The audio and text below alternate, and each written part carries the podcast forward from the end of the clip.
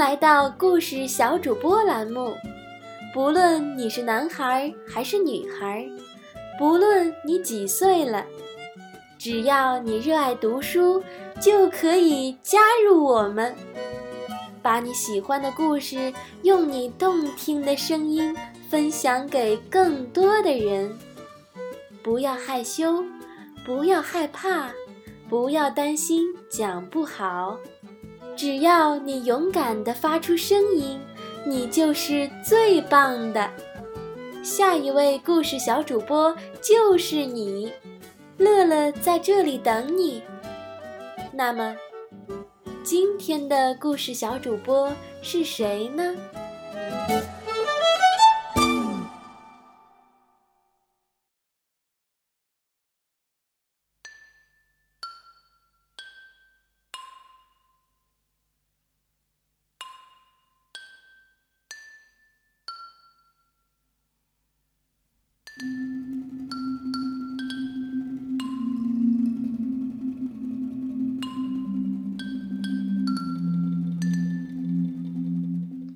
大家好，我叫王路格。今天我给大家讲一个故事，故事的名字叫《小红帽》。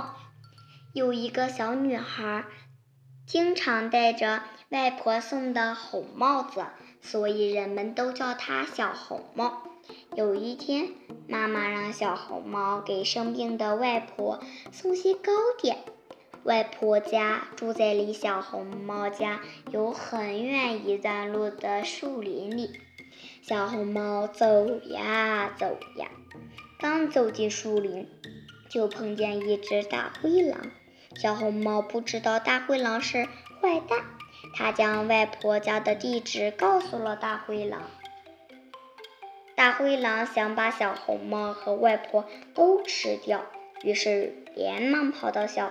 红帽的外婆家，大灰狼把门栓一拉，门就开了。他一口就把外婆吞进了肚子里，然后穿上外婆的衣服，躺在床上。这时，小红帽来到了外婆家，他看见外婆正躺着呢，帽子拉得低低的，把整个脸。都遮住了。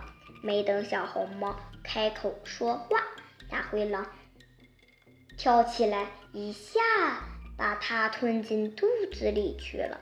吃饱了的大灰狼躺在床上睡着了。呼噜呼噜，这时正好有一位猎人经过，听到了大灰狼的呼噜声，肚子还一鼓一鼓的。好像有什么东气，于是用刀把大灰狼的肚子划开，救出了外婆和小红帽。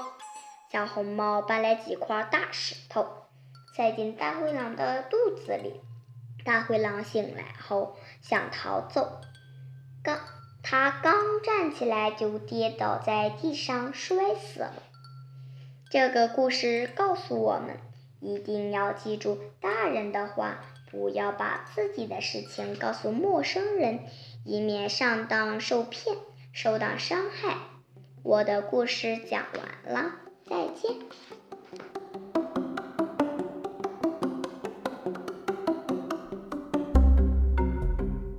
小朋友们，今天的故事小主播是来自实验小学二年八班的王路格同学。王路格同学曾经是新隆幼儿园2013届毕业生，现在已经是读小学二年级的大姑娘了。今天是她第一次担任故事小主播，希望你再接再厉，期待来自你更多的故事哦。下面，请大家一起来欣赏来自小星星合唱团的《小红帽》。